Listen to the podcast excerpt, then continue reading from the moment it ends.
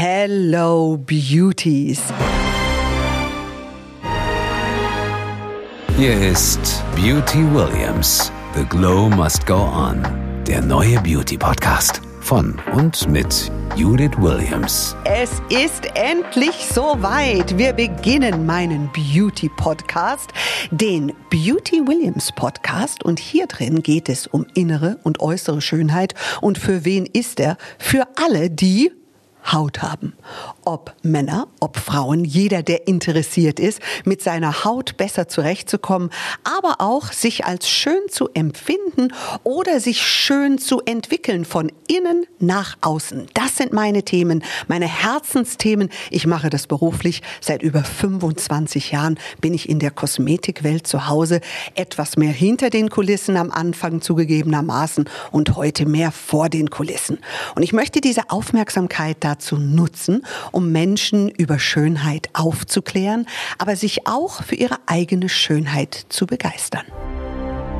Okay, Judith, stell uns deinen heutigen Gast doch mal vor. Sie ist mein Herzensgast, weil ich sie beobachtet habe in ihren Hochzeiten und auch in den Zeiten, wo sie vermeintlich gefallen ist, aber in der Zeit wahnsinnig viel gelernt hat und heute für uns ein Role Model ist in dem, was sie erschaffen hat, was sie aufgebaut hat und wie sie sich selbst neu gefunden hat. Ganz herzlich willkommen, meine liebe Sophia Thiel. Hi Judith, danke, dass ich hier sein darf. Deine Geschichte ist eine ganz, ganz besondere und ist komplett öffentlich gelebt mhm. worden. Ja. Das macht sie natürlich extrem sichtbar und jeder von uns findet sich, finde ich, an einer gewissen Stelle. Egal welches Alter du hast, ich glaube, selbst mit 60 findest du dich irgendwo, aber mit 16 natürlich ganz, ganz besonders. Ähm, deine Geschichte beginnt eigentlich in der Schule. Magst du uns ein bisschen erklären, wo eigentlich die ersten, sage ich mal, Pfeiler gewesen sind, die später in deinem Leben zu dem geführt haben, was du erlebt hast? Gerne. Ich finde es einfach super wichtig, vor allem eben auch als ja, Influencerin, finde ich es heute umso wichtiger, einfach offen und transparent über diese Themen zu sprechen. Und bei mir hat das Ganze mit äh, vor allem dem Thema Ernährung schon ja, eigentlich schon in der Grundschule angefangen. Ähm, so früh? Ja, da habe ich eigentlich schon gemerkt, okay, ich bin nicht so ganz wie die anderen und gehöre nicht immer so dazu. Also ich war immer die Kernige, mit der die Jungs eher rauften und irgendwie Armdrücken gemacht haben mhm. und war eigentlich nicht so bei dem, sag mal, beliebten Mädchen mit dabei. Das hat sich mhm. natürlich dann auch durch meine Schulzeit so ein bisschen hingezogen. Ähm, ich war dann aber in einer reinen Mädchenschule, da war das Ganze noch nicht so präsent. Mhm. Da war man einfach mit seinen Freundinnen untereinander und da war jetzt die Figur noch nicht so im Mittelpunkt, aber ich habe trotzdem haben meine Freundin und ich schon den Wunsch gehabt, einfach abzunehmen. Das war schon immer sehr, sehr präsent. War Mädchenschule für dich gut oder hat das auch eine andere Form von Druck aufgebaut? Nee, das war eigentlich ziemlich gut. Ich hatte wenig Kontakt eben zu Jungs zu der Zeit und ähm, habe mich einfach wohlgefühlt, so wie ich bin. Denn Freundinnen akzeptieren einen auch, egal wie man aussieht, also wenn es richtig gute Freundinnen sind. Mhm. Und der wirklich tiefe Wunsch kam dann vor allem, als ich wieder auf eine gemischte Schule gekommen bin, auf die Fachoberschule dann für mein Abitur. Und da war der Druck natürlich schon enorm groß, denn alle hatten irgendwie schon mal einen Freund oder haben irgendwie Jungsfreunde. Das war damals super cool und es war dann, waren so kleine Momente, die mir schon den Wunsch in mir aufbrachten, wie beispielsweise, ich gehe mit meiner besten Freundin jetzt shoppen, die total schlank war. Mhm. Sie hat die ganzen tollen Sachen angezogen und ich habe in die ganzen schönen Sachen nicht hineingepasst und war dann irgendwie immer Größe 40, 42 mhm. ähm, und es kann man die kleinen Dinge, die mich unwohl also fühlen mhm. haben lassen und oder am, eben am See zum Beispiel, dann kriegst du ja. immer Kommentare. Es war schon Mobbing eben präsent da. Ich war ja. dann mal, schau dich mal die Dicke an. Mhm. Wenn die jetzt in den See springt, ist er danach bestimmt leer. Mhm. Wenn sie auf die eine Seite der Bank sitzt, dann klappt die irgendwie um oder so. Aber was heißt dick? Wie muss ich mir das vorstellen? Ich war wirklich nicht dick. Ich war halt pummelig. Ich war kerniger. Ich habe mich damals ja. nicht so gewogen, aber ohne Sport und so war ich mhm. ähm, ich weiß nicht, ich war halt einfach kräftiger, sagen wir es mal so, aber ich war jetzt nicht stark fettleibig oder so. Ich Warst du als Kind schon ein bisschen die kräftigere? Ja, weil ja? ich immer gern und viel gegessen habe. Also mhm. es ähm, vor allem Süßigkeiten oder ich habe halt dann schon irgendwie als Kleinkind schon so irgendwie Portionen fast wie meine Eltern verdrückt. Ich habe einfach schon immer gern viel gegessen. Es war eigentlich in unserer Familie eigentlich immer was Positives. Zum Beispiel mhm. jetzt Geburtstage wurden mit Essen zelebriert, irgendwelche Sachen, die man gefeiert hat. Ja. Und dann irgendwann habe ich aber das Essen missbraucht und ich habe es dann irgendwann dafür genutzt, um mit Kummer oder Frustration umzugehen. Das habe ich dann auch gemerkt. Ich hatte zum Beispiel äh, starke Prüfungsangst mhm. und dann habe ich schon gemerkt, okay, immer vor Prüfungen verfalle ich in Panik Ja. und esse dann auch, wenn es mir nicht gut geht. Oder wenn ich jetzt zum Beispiel gemobbt worden bin und habe diesen Schmerz mit nach Hause genommen, weil es war für mich damals der größte Schmerz, den ich haben konnte, wenn irgendjemand Ja. mich irgendwie wegen bei meinem Gewicht reduziert hat. Und dann gab es halt in meinem Fall damals immer die Riesenschüssel Haferflocken mit Zimt und Zucker und Vollmilch. Ja, genau. Und das ist so Soul Food. Das war sagen mein die Soul. Food, ja. Ganz So. genau. Ich hatte in meiner Kindheit eine Freundin, nicht nur eine, sondern kannte einige Mädels Mhm. und kenne heute natürlich auch viele. Das ist ein großes Thema für uns, Essstörungen, Mhm.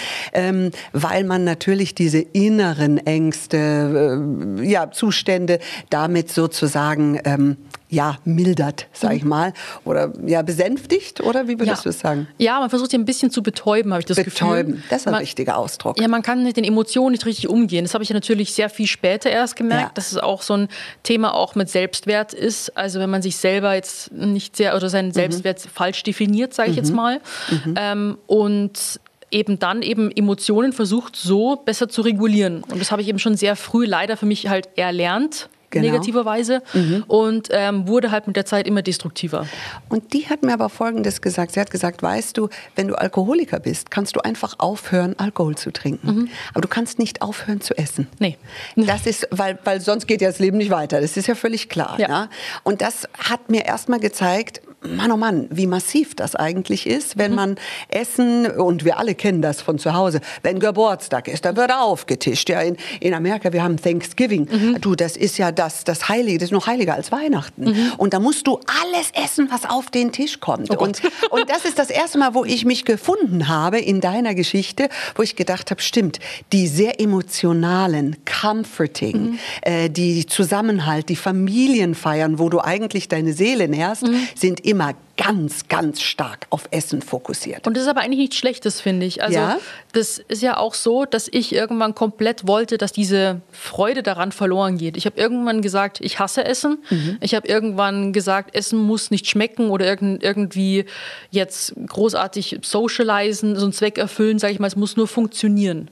Und so habe ich mir diese ganze Freude irgendwann genommen. Ja. Und das ist aber auch nicht die Lösung, weil ich habe irgendwann mich selber in so ein fast schon maschinenartiges, in so einen Mechanismus hinein ähm, verfrachtet, dass es aber umso schlimmer geworden ist, denn das, was man sich eben verbietet und komplett ausschließt, das eskaliert meistens noch umso stärker. Man kennt es ja meistens, man möchte irgendwie weniger Süßigkeiten oder Zucker essen.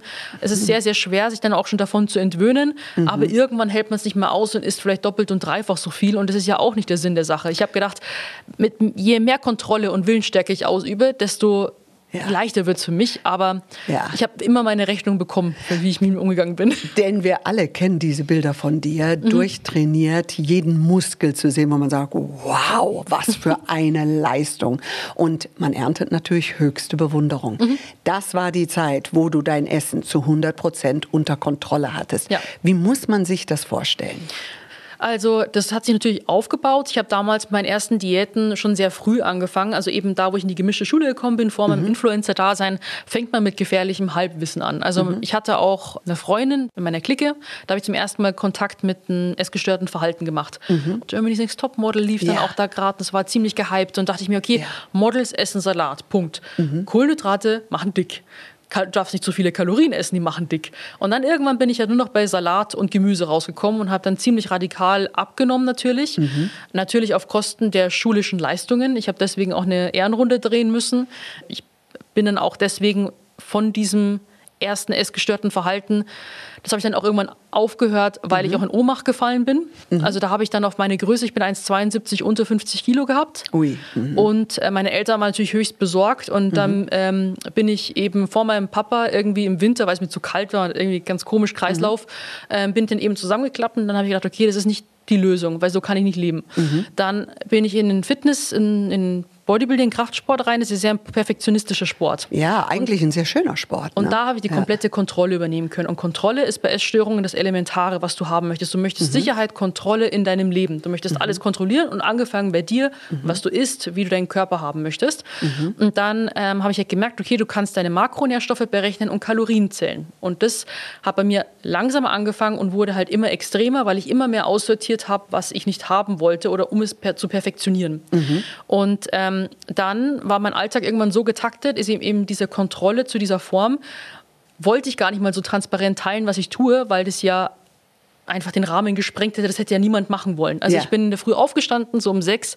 Dann habe ich meine Mahlzeiten für zwei Tage vorgekocht. Das Für waren, zwei Tage? Ja, das, ich habe immer alle drei Stunden gegessen, eine kleinere Mahlzeit. Müssen das Bodybuilder so machen? Nee, ich möchte, da nicht, ich möchte da gar nichts pauschalisieren. Ich habe mich halt sehr an Extremen orientiert, meistens Mhm. an, an männlichen Mr. Olympia, sagen wir mal, ähm, äh, Athleten. Perfektionist. Da dachte ich, ich muss es auch so machen. Und dann Mr. Olympia. Ja, genau. Mit denen habe ich mich verglichen. Und dann habe ich ähm, eben so alle drei Stunden eben was gegessen, eine kleinere Mahlzeit, natürlich auch im Kaloriendefizit. Ähm, habe dann eben dann eine Stunde Cardio gemacht, dann zwei Stunden Krafttraining, nochmal eine Stunde Cardio, so vier Stunden erstmal trainiert. Wahnsinnsprogramm. Also das war 2018 so die, die krasseste Zeit und dann den ganzen Nachmittag habe ich quasi funktioniert, das heißt Social Media Content produziert oder einfach meine ja, Termine abgearbeitet, dann eben am Abend ins Bett und am nächsten Tag das gleiche wieder, egal ob jetzt irgendwie Wochenende ist oder Ferien. Also wir haben, ich habe Urlaube genauso geplant, dass ich diese Routine dort auch mache. Gab es keine Pause? Nee, also ich habe es mir irgendwie auch nicht erlaubt. Ähm, aber irgendwann sind ja Pausen unbewusst gekommen, indem dass ich ja immer wieder Ja. damals in meinen Worten mich selbst sabotiert habe. Also sozusagen aus dieser extremen Kontrolle. Ich habe das meistens so drei, vier Monate hardcore durchgezogen. Mhm. Dann bin ich in eine gewisse Form gekommen und danach habe ich die Rechnung kassiert. Und zwar in Form Rauf von und runter. Genau, extremen Essanfällen, dieser Mhm. klassische Jojo-Effekt. Wollte ich für mich nie wahrhaben, weil ich dachte, das haben vielleicht andere. Ich kann sozusagen mit Disziplin und, und Willensstärke dagegen ansteuern. Und das habe ich immer nur bis zum gewissen Grad geschafft, aber war schon total schockiert, warum verliere ich so die Kontrolle. Außenstehende haben gesagt so, jetzt warst du doch so krass wieder in Form. Warum hast du das einfach so hergegeben? Ja. Ich denke, als Außenstehender denkt man dann so, ja, hör doch einfach auf zu essen. Ja. Aber wenn es eben sich um eine Essstörung handelt, kann man das nicht, weil Nee. Da Genau. ist ein tief, sitzt tiefer liegendes Problem. Und man hat das Gefühl, als ob der Körper fremdgesteuert wird, als ob man wie so eine Art Monster in sich hat, was du mit Diät und Training einsperren kannst, aber was immer wieder ausbricht, und dann musst du es erstmal wieder einfangen. Jetzt warst du ja damals schon sehr stark auf Social Media zu sehen. Glaubst du, das war ein ganz, ganz besonderer Trigger, dass du eben keine natürlichen Pausen wie andere einlegen konntest? Ja, das war damals noch recht neu, wo ich angefangen habe. Und ähm, ich habe nicht gedacht, dass das funktionieren würde. Ich bin nach dem Abitur, weil viele haben nicht gewusst, äh, was jetzt machen. Manche sind, waren auf Reisen, soziales Jahr. Und ich habe gedacht, ich probiere mal diese Kiste mit Social Media aus. Ach echt, so Ja. hat das angefangen? Ja.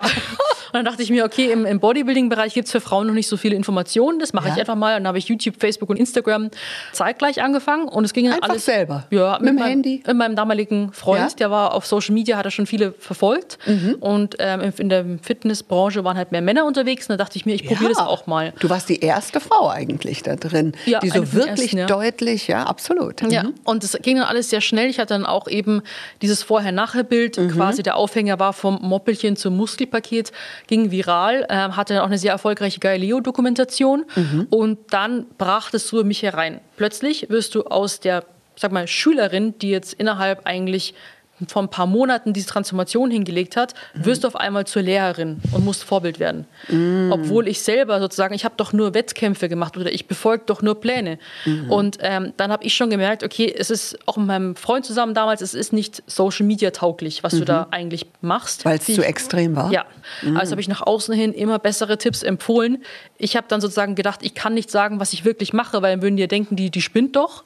Aber trotzdem habe ich gedacht, ich muss mit mir selber strenger umgehen, weil ich an der Front stehe und ich muss extremer zu mir selbst sein, weil mein Körper ist ein Arschloch, der funktioniert einfach nicht so wie andere und ich muss ähm, brutaler aussehen, damit mich Leute respektieren und als Vorbild wahrnehmen. Also war ich in meiner Bodybuilding-Blase drin, in meiner Extremen und habe nach außen hin nachhaltige Tipps empfohlen, worüber ich heute sehr glücklich bin und die ich erst heute für mich implementieren konnte. Ich konnte das für mich nicht zulassen. Ah ja, du hast eigentlich ein Doppelleben geführt. Ja, und das ähm, deswegen, das, das hat mir natürlich Druck von mir selbst bereitet.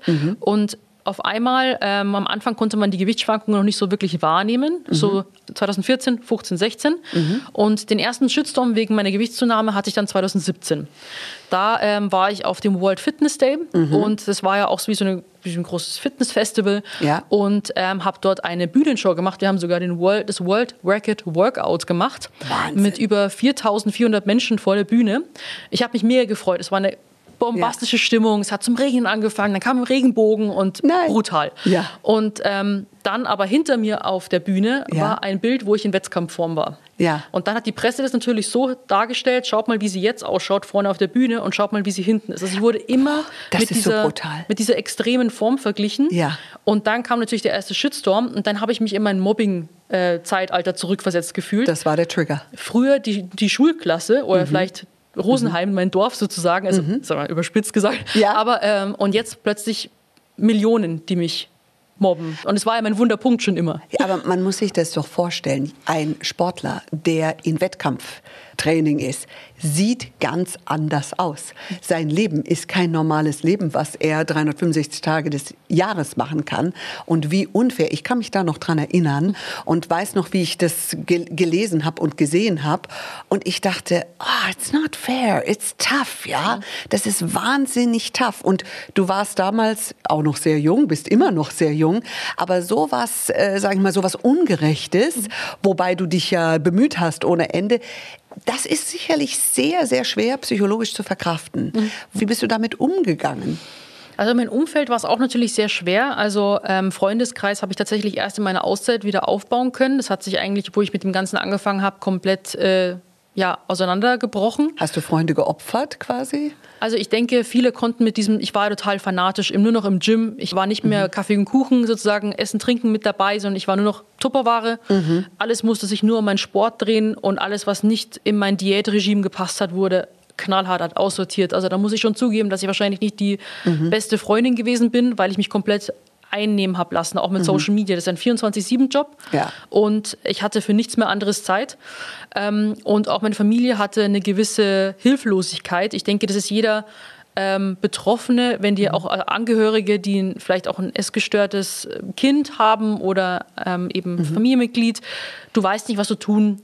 Sollst und du kannst auch eigentlich fast nichts machen. Also man ist ja hilflos. Ja. Und das war für uns alle auch sehr schwer. Für meine Eltern haben auch gedacht, was, was, was stimmt denn nicht? Was fehlt dir? Und ich habe auch nicht gewusst, wie ich damals umgehen sollte, weil ich habe das, der, der Hate kam direkt ungefiltert zu mir rein.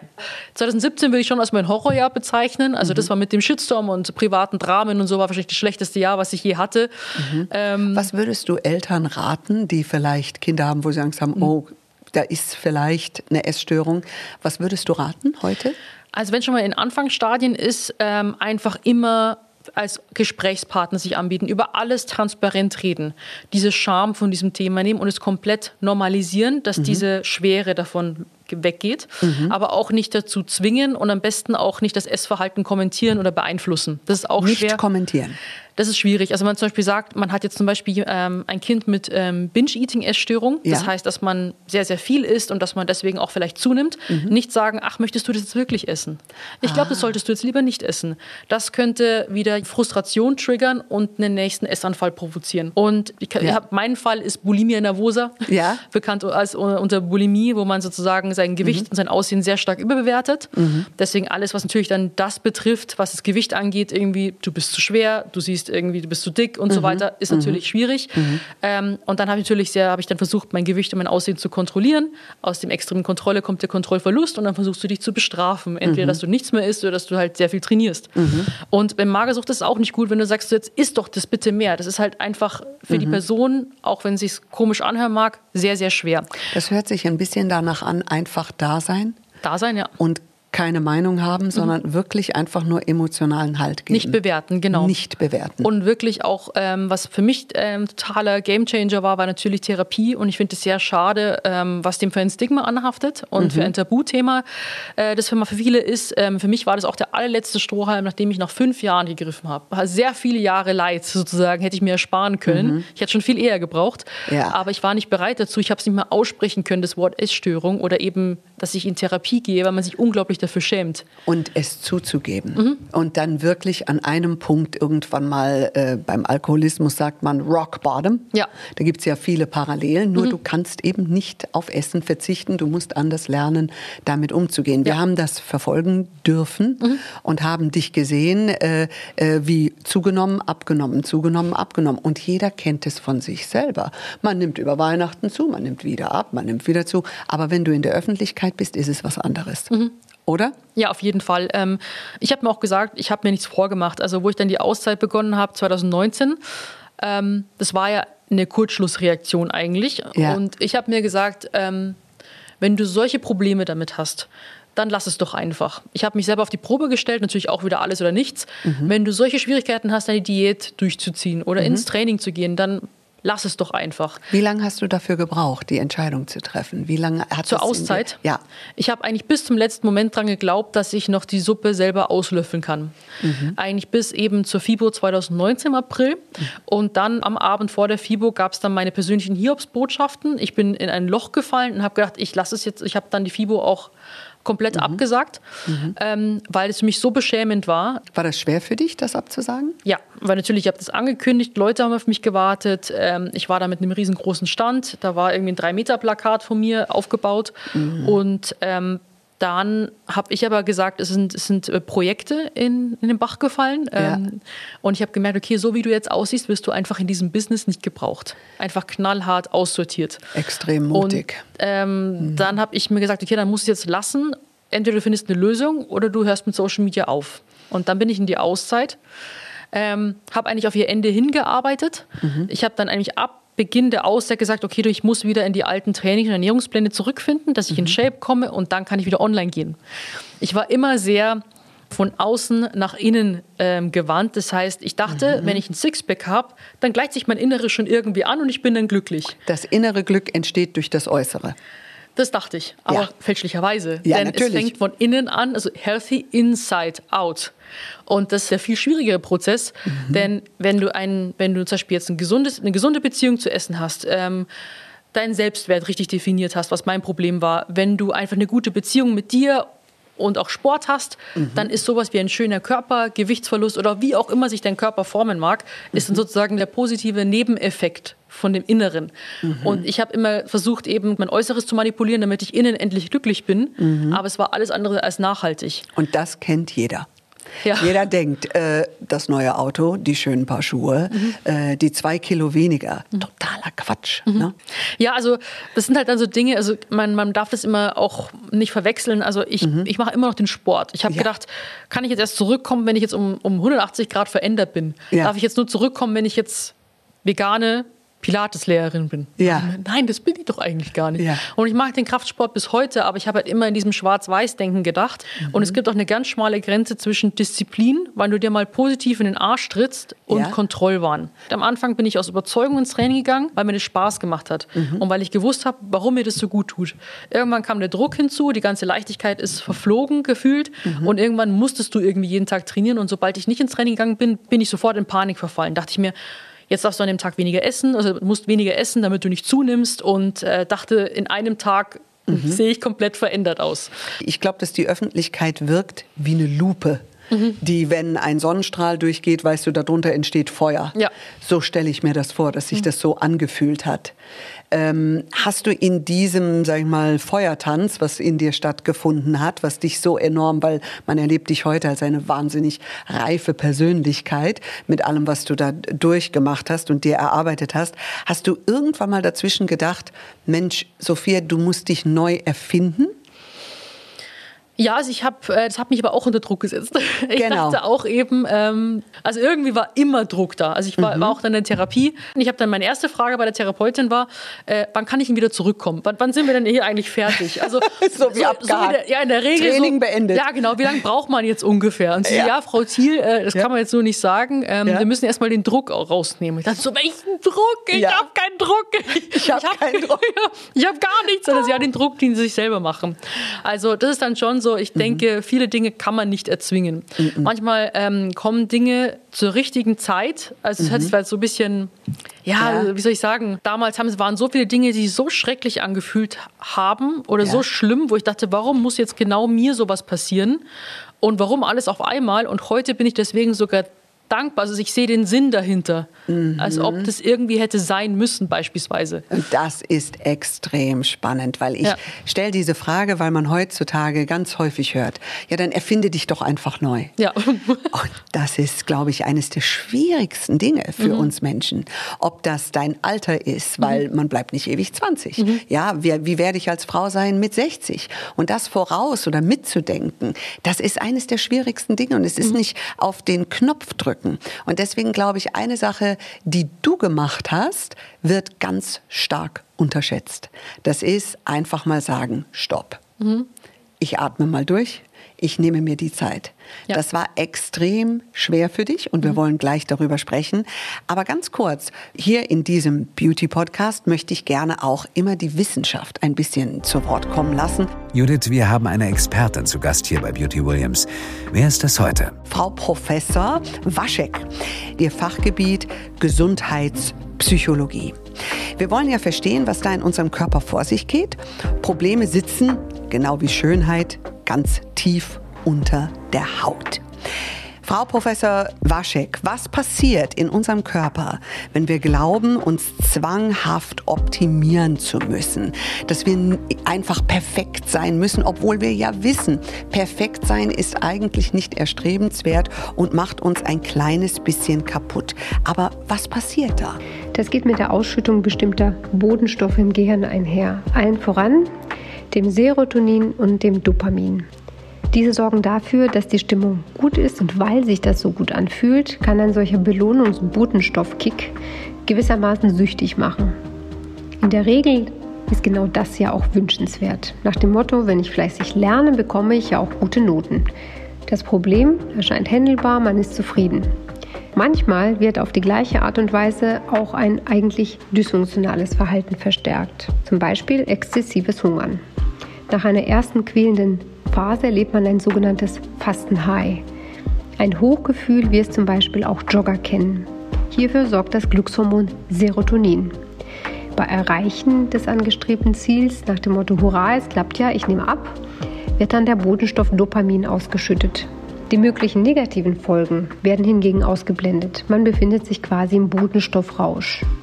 So gesehen kann jedes Verhalten, welches Erfolg verspricht, egal ob per se gesundheitsförderlich oder gesundheitsgefährdend, gewissermaßen auch süchtig machen. Social Media ist heute präsenter denn je. Es gibt eine sogenannte Hassliebe mit Social Media. Es ist ein bisschen wie Zucker. Wir alle lieben es. Wir wollen es aber in Maßen sozusagen genießen.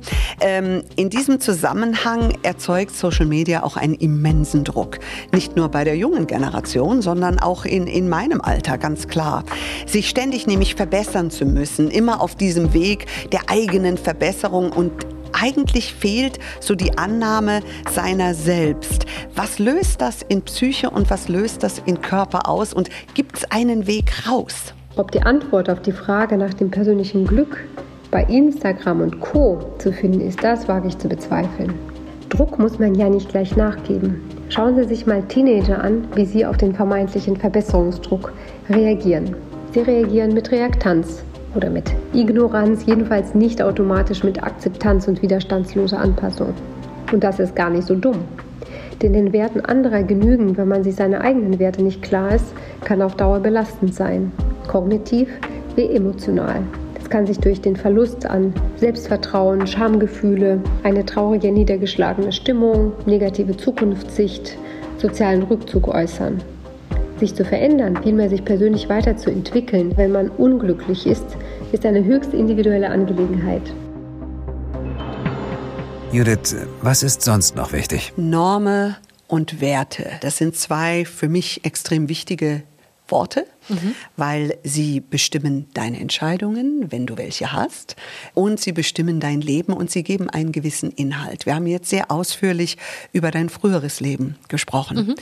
Daraus hast du aber eine andere Form von Muskulatur entwickelt. Mhm. Heute bist du nicht nur Role Model für, sage ich mal, Sport, sondern du bist für die Muskeln im der Psyche Role Model. Du nimmst deine Geschichte, du sprichst so offen darüber wie jetzt hier und du hast etwas Neues auf die Beine gestellt. Das eine ist dein Buch. Lass uns über dein Buch sprechen und lass uns über die Plattform sprechen, an der du baust. Was machst du heute? Wer ist Sophia Thiel heute? Also Sophia Thiel hat sich jetzt noch nicht, also viele fragen, ist jetzt die, es gibt eine neue Sophia Thiel, mhm. aber eigentlich ist es die neue alte, denn ich habe sozusagen zu meiner Leichtigkeit das ist so schön gesagt. eher zu meiner Freude von früher gefunden, also wo ich ja. damals angefangen habe oder wie ich meine Freundin rumgeblödelt habe. Mhm. Diese Sophia ist komplett verschwunden in diesem Kontrollwahn, sage ich jetzt mal. Mhm. Und das habe ich auch in meiner Auszeit gemerkt. Ähm, denn viele natürlich auch im Umfeld haben gesagt, Sophia, du hast irgendwie den ganzen Sonnenschein verloren. Und das war für mich irgendwie total das war richtig hart, denn ich dachte, wie Sonnenschein verloren, wie, wie kann ich denn das schaffen? Ja. Dann habe es so ein bisschen ignoriert. Aber viele haben gesagt, du bist richtig verkrampft gewesen, du warst nicht anwesend. Also ich bin mhm. meistens zu Drehlocations hingegangen, war mhm. wie auf Autopilot, habe einfach gemacht und dann bin ich wieder gefahren. Mhm. Und das war dann in meiner Auszeit, haben dann auch Verwandte eben auch ähm, im Umfeld gesagt, so hey, du bist ja wieder die Sophia von ganz früher. Und das war, hätte ich heulen können vor Freude. Ja. Und ähm, ich denke, da gehören eben Dinge dazu, die waren einfach nicht falsch, ich bin sie nur falsch angegangen. Zum Beispiel, ich liebe immer noch den Kraftsport. Ich ja. finde es super, die Muskeln zu spüren. Ich mag einfach generell Dinge, wo man den Körper intensiv spürt. Ich bin auch ja. ein großer Fan vom Eisbaden, also von äh, Kälte generell. Nein, das schaffst du. Ja, klar, Wie machst du das? Oh, also, oh, nein. ja, also, ich bin eine Frostbeule, ich schlafe mit Heizdecke. Sophia. Ja, deswegen muss man es ja umso mehr machen, weil dann, dann gibt es keine kalten Füße mehr. Ähm, ja, ich habe das damals 2016, habe ich Wim Hof kennengelernt, den Iceman. Ja. Und ähm, er hat auch aus ähm, einer tiefen Trauer und Depression ähm, hat er die Kälte für sich gefunden, weil er nach Antworten gesucht hat. Ja. Und ich habe gemerkt, dass Meditieren an sich mir sehr schwer fällt. Ich brauche sehr intensive körperliche Reize, ähm, die mich ins Hier und Jetzt holen. Und das ist einmal natürlich der, der Kraftsport, aber auch die Kälte. Und da ähm, kann man eben so eben Oktober die Badesaison einleiten und dann die Badesaison im Oktober. Allein das ist schon ein Witz eigentlich. dann, ja, oder In mit, Norwegen. Oder mit kalten Duschen, geht auch. Lecker warm. genau. Und ähm, dann geht man jede Woche äh, in den See und versucht halt sich. Jede Woche. Natürlich schaffe ich nicht auch äh, jede Woche, aber wenn man natürlich bemerkt sofort, wenn man eine längere Pause dazwischen hatte und dann wieder reingeht, dann könnte es ein bisschen mehr weh tun. Ja. Aber es geht ja auch wirklich nur um den kurzen Moment, dass man sich in der Kälte entspannt ja. und danach fühlt man sich fast schon wie neu geboren. Also wie so ein Reset. Wahnsinn. Und ähm, das hat mich irgendwie so gepackt und jedenfalls die neue Sophia hat viele verschiedene Facetten. Ich möchte nicht mehr der Fitness-Erklärbär sein. Mhm. Sport und Ernährung ist schön, das mhm. ähm, schenkt einem Lebensqualität, mhm. Aber das ist nicht die Formel zum Glücklichsein. Und es ist nicht deine innere Bestimmung. Das ist eine schwierige Frage. Ja. Und ich denke, ich bin immer noch auf dem Weg. Also es wäre utopisch zu sagen, dass ich jetzt nach dieser verhältnismäßig kurzen Zeit schon angekommen wäre. Ich denke, Wer ist schon angekommen? Ich, ich glaube, das ist ein, ein lebenslanger Lernprozess. Ja. Und ähm, auch jetzt so mit Therapie oder was eben auch jetzt mit äh, meinem Heilungsprozess angeht, mhm. fühle ich mich eigentlich so, als ob jetzt so ein Sprössling aus der Erde endlich gekommen ist und daraus kann jetzt mal in meinem Leben Gott hoffentlich mal ein Baum werden. Schönes, ein schönes Bild, das jeder für sich nehmen kann, ja. weil es ist so liebevoll, weil mhm. ein Sprössling, weißt du, der ist noch zart mhm. und da muss man ganz zart und liebevoll zu sich sein. Und aufpassen. Und aufpassen. Ja, genau. Das ist so schön. Und sich darum kümmern. Ja. Aber ähm, es gibt jeden, ist auf jeden Fall einen Weg da raus. Und das ist einfach so heute meine Mission, weil ich natürlich vielen Leuten helfen möchte. Das war ja mit dem Fitness damals ja auch mhm. mein Hintergedanke. Ich habe gedacht, okay, Mobbing war damals für mich das Schlimmste, was ich so erlebt habe. Mhm. Ähm, so ein richtiger Schmerz und ich möchte nicht, dass andere Frauen wegen ihres Gewichtes gemobbt werden. Deswegen ähm, kläre ich auf. Klär ich auf. Ähm, mhm. hey, ihr könnt Training und Ernährung so machen und es mhm. hat ja auch bei allen super funktioniert. Aber ich habe jetzt für mich gemerkt, okay, Training und Ernährung oder ein Sixpack hat mich nicht glücklich gemacht. Da mhm. muss es irgendwie noch mehr geben. Ich habe dann immer so mein Beispiel, was mir jetzt auch geholfen hat, so auch, warum ich unbedingt mit diesem verkrampften Verhalten aufhören wollte. Was ist, mhm. wenn ich mal eine Mama bin? Was mhm. möchte ich denn für eine Mama sein? Mhm, gute und, Frage. Ähm, das war auch dann im Therapieprozess ganz schwierig, weil das wäre furchtbar gewesen, hätte, hätte ich jetzt sozusagen noch in diesem Diätwahn gelebt. Mhm.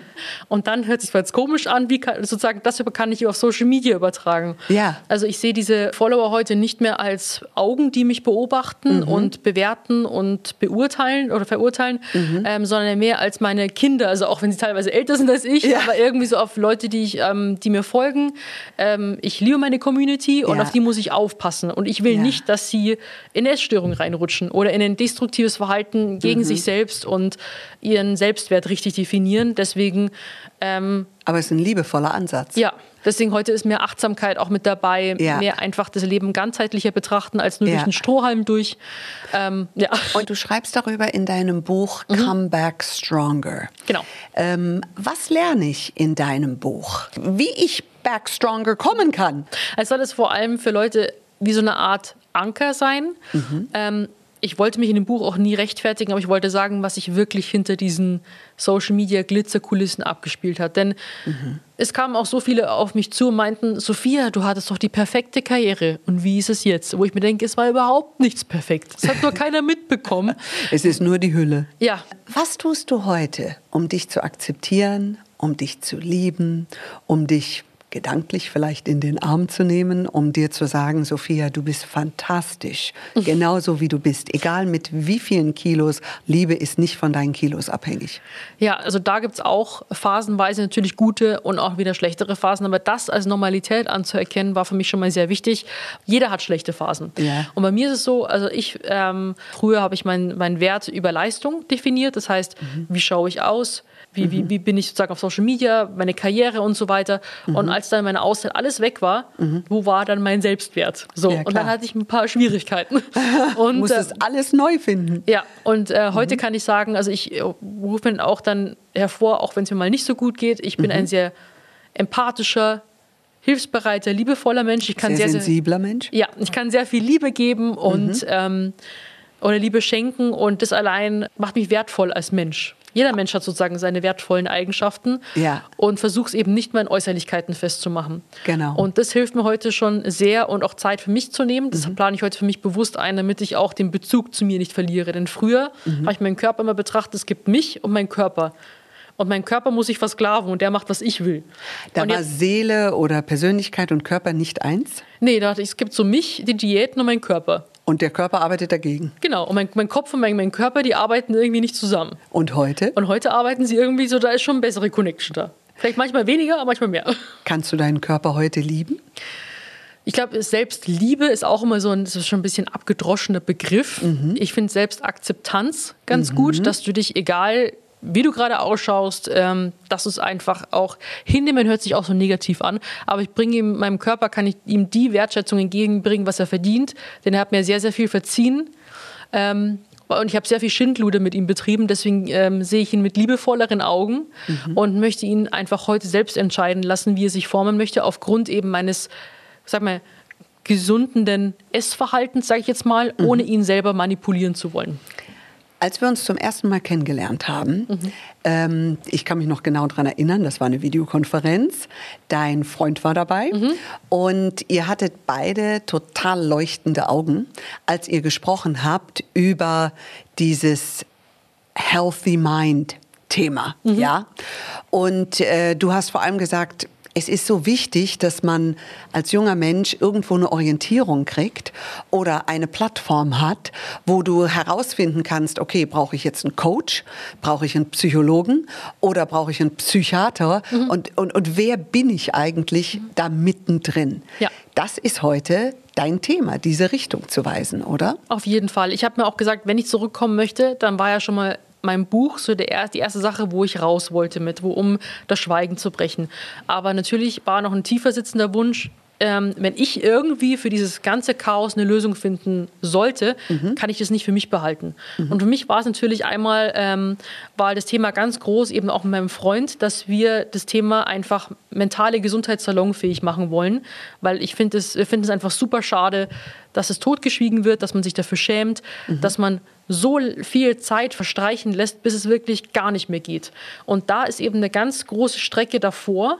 Und ich finde, man braucht wie so eine Art Warm-up dafür, dass man auf das Thema vorbereitet wird. Findest du, dass das in die Schulen gehört? Ja, auf jeden Fall. Ähm, Da gehört sehr viel mehr ähm, Aufklärung auch dazu, denn vor allem in diesen jungen Jahren, sage ich jetzt mal, fühlt man sich oft nicht richtig so, wie man ist. Dann kommt Social Media dazu. Ich bin offen gestanden froh, dass ich ohne Social Media aufgewachsen bin. Ja. Denn wenn die Psyche auch noch so weich und so formbar ist und Ja. dann kommen solche Einflüsse, dann denke ich mir, ist das sehr, sehr schwer Mhm. ähm, zu differenzieren, was ist real, was ist nicht, bin ich okay, so wie ich bin. Und ähm, natürlich, wenn da schon mal erste Herausforderungen kommen und man merkt, dass man vielleicht schon ein paar Maßnahmen ergreift, dann wollen wir sozusagen ähm, auf, auf die Wege leiten und wie so eine Art Stabilisationsprogramm ähm, Programm anbieten. Und äh, das ist uns halt sehr wichtig, dass Leute halt Unterstützung erfahren, auch wenn sie es für sich selber erstmal ausmachen müssen. Aber diese fünf Jahre, die ich verstreichen habe lassen, dass man da schon mal ähm, wo anpacken kann und sich informiert und lernt darüber. Du, hast, du hast gerade gesagt, Social Media, ähm, du bist zum Glück ohne Social Media aufgewachsen in den ganz jungen Jahren. Ähm, heutzutage Eltern wissen gar nicht, hey, soll ich TikTok verbieten? Soll ich Instagram verbieten? Ab welchem Alter? Hast du da eine persönliche Meinung dazu?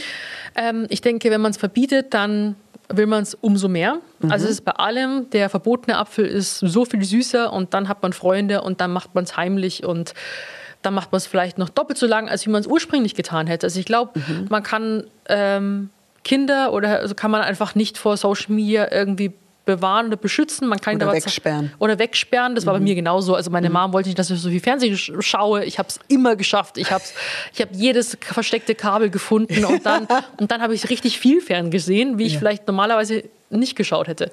Und ähm, ich denke, man müsste, glaube ich, Kindern auch einfach diese Offline-Zeit äh, zeigen, dass die viel schöner ist als im, in so einem Kasten drin. Alternativen? bieten? Alternativen und dass man einfach merkt, okay, das Online, das gibt es da irgendwo, aber ich genieße einfach die Zeit mit meinen Liebsten. Ähm, ich gehe, ich habe Hobbys, ich gehe vielleicht gern reiten oder mhm. habe gern oder einen Sport oder ein Instrument oder sowas, dass es noch was außerhalb von Social Media gibt und ähm, natürlich ähm, auch aufklärt. Das ist sehr wichtig. Und aus meiner persönlichen Erfahrung, reden, reden, reden. Ja. Immer in Kontakt bleiben. Weil die Pubertät, das ist ja so die Zeit äh, wegen Umbau geschlossen.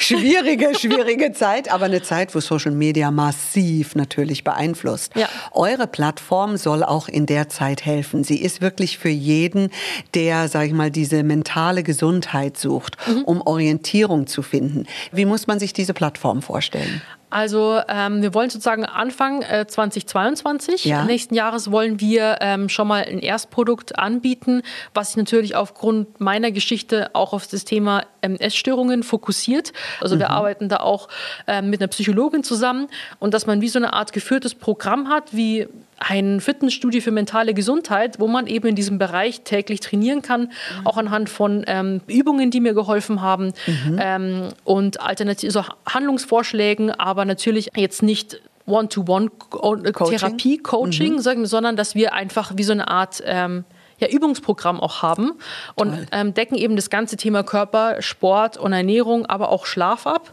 um eben ein, eine gesunde Beziehung mit sich und seinem Körper herzustellen. Also extrem spannend. Fühlt sich, glaube ich, beinahe jeder angesprochen und sagt, Mensch, da muss ich mal vorbeischauen. Circa 2022? Anfang, ja. Anfang, okay. Das heißt, ihr seid schon in vollem Gange. Ja, also wir sind da wirklich schon äh, lange dran und es ist sehr, sehr viel Inhalt. Wir wollen natürlich auch, wie gesagt, alle, alles mit reinpacken, ähm, was nur möglich ist, um Leuten frühestmöglich zu helfen. Aber auch für diejenigen, ähm, die zum Beispiel auch lange auf einen Therapieplatz warten, das ist ja auch ein großes Problem, dass es da schon mal ein Überbrückungsprogramm gibt, genau, was einem sozusagen auch schon mal vielleicht den Knoten lösen kann. Es ist ja auch so, bei mir war der Knoten schon riesengroß und sehr, sehr festgezurrt, weil ich sehr viel Zeit habe verstreichen lassen. Und das soll sozusagen ähm, auch da vielleicht schon den äh, Knoten lockern, aber einfach auch viel Aufklärung bieten. Okay, Judith, lass uns das noch einmal zusammenfassen. Wenn du zurückschaust auf dein Leben, gibt es drei Punkte, wo du sagst, das sind so drei Regeln oder drei Einsichten, drei Learnings, äh, die wie so ein eiserner Pfad für dich sind, so, so drei Hauptpunkte, die du uns mitgeben könntest? Äh, weniger verkrampft sein. Man soll Also, chill mal. Ja, ja, also lockerer sein und Flexibilität habe ich gelernt, denn man kann das Leben nicht kontrollieren. Ja. Jeder Tag ist anders. Das stimmt. Und wie ein Bambus, hat mal einer zu mir gesagt. Sei doch wie ein Bambus, der biegt sich. Oder wie Wasser, was in jede Fuge sozusagen sich anpassen kann. Auch und schön. früher war ich so mit so Ziegelsteinen. So. Geht nicht anders. Ja. Und ähm, einfach gelassener sein, dann ähm, sich vor Neuem nicht fürchten. Das war bei mir auch so. Ich war so ein Gewohnheits- und Routinetier, dass ich gesagt habe, alles, was neu ist, ist schlecht. Und es muss immer gleich am besten funktionieren. Ähm, was natürlich auch schwierig ist, denn nichts ist irgendwie gefühlt für die Ewigkeit, habe ich auch gelernt. Ja. Und ähm, auch jetzt so das Leben spüren. Mein Freund hat mir da enorm geholfen, wieder rauszugehen, Spaß an Reisen zu finden. Ich habe mich mit Freundinnen wieder reconnected, dass man einfach social, socialized und dass man halt einfach das Leben wieder richtig genießt. Ja. Und ähm, das war für mich sind so Dinge, wo ich vor Augen habe, dass irgendwie das Leben spüren, flexibel sein, Freiheiten und ähm, das ist, glaube ich, für jeden sehr wichtig. Ich stelle mir gerade vor, wie Sophia Thiel und Judith Williams das Leben spüren. Neben diesem Eismenschen, wie heißt er nochmal? Wim Hof. Ja, genau. Tiefgefroren. spürst du definitiv Ja, was. da, da, ich glaube, you're alive. Wenn man bis dahin nicht lebendig war, dann bist du in dem Moment lebendig. Und nie wieder werde ich meine Heißdecke so sehr lieben wie nach diesem Erlebnis. Also wir haben eine Verabredung. Ich weiß nicht, wie ich das überleben soll. Das wird gut. Gut, also wir müssen langsam loslegen. Man, muss man sich da langsam dran gewöhnen, an dieses Eiskalte? Ja, man sagt zum Beispiel Ja. mit ähm, kalten Duschen Okay. erstmal am Anfang ein paar Sekunden. Oh Gott, das kann ich noch Sobald man bei zwei, zweieinhalb Minuten in der kalten Dusche ähm, durchhält, kann man in den See reinsteigen. Zweieinhalb Minuten. Das ist eine halbe Ewigkeit, Sophia. Da gibt es eine gewisse Atem, Atemtechnik. Ja, kann Und man da überhaupt noch atmen? Natürlich, ja, muss ich dazu zwingen. Ja. Und ähm, dann, ähm, ja, Eis aufschlagen und dann Loch reinsetzen. Sehr gut. Also ich fange mal mit der Kühltruhe an. Die Ja. mache ich jeden Tag mal auf und zu. Den frischen Hauch ins Gesicht soll. Kälte ist ja auch für die Haut sehr gut. Das Stimmt, ja, stimmt. Das, das, äh, mal, Ja? das Gesicht, Kopf lasse ich meistens aus. Das Absolut. ist schon eine Hausnummer. Kopf untergehen. Also Sophia, ich sage ein ganz großes Dankeschön, Ich sag Dankeschön, das war wahnsinnig schön. dass du deine Seele mit uns so sehr geteilt hast. Und für das, was du geschafft hast, ganz großes Kompliment. Dankeschön. Und äh, neben mir sitzt kein Ziegelstein, kann ich sagen. es sitzt neben mir wirklich eine Sonne mit deinen wunderschönen äh, blonden Haaren und deiner absolut leuchtenden, feinen, schönen Haut. Denn Schönheit kommt von innen und du bist das lebende Beispiel dafür. Vielen Dank für deinen Besuch. Wow, Dankeschön. Es ist so, es ist so. Okay, Judith, dein Schlusswort. Meine Lieben, was für ein Anfang in diesem Beauty-Podcast. Ich freue mich so sehr, dass ihr dabei gewesen seid. Ich hoffe, wir konnten euch anstecken, wir konnten euch inspirieren und ich freue mich auf ganz viele bezaubernde, inspirierende Gäste hier in meinem Beauty-Podcast Beauty Williams. Danke, Judith. Ich würde sagen, dann bis zum nächsten Mal. Mehr zum Podcast und zu Judith Williams findet ihr auf judithwilliams.com. Beauty Williams. The Glow Must Go On. Ein Podcast von All Years on You.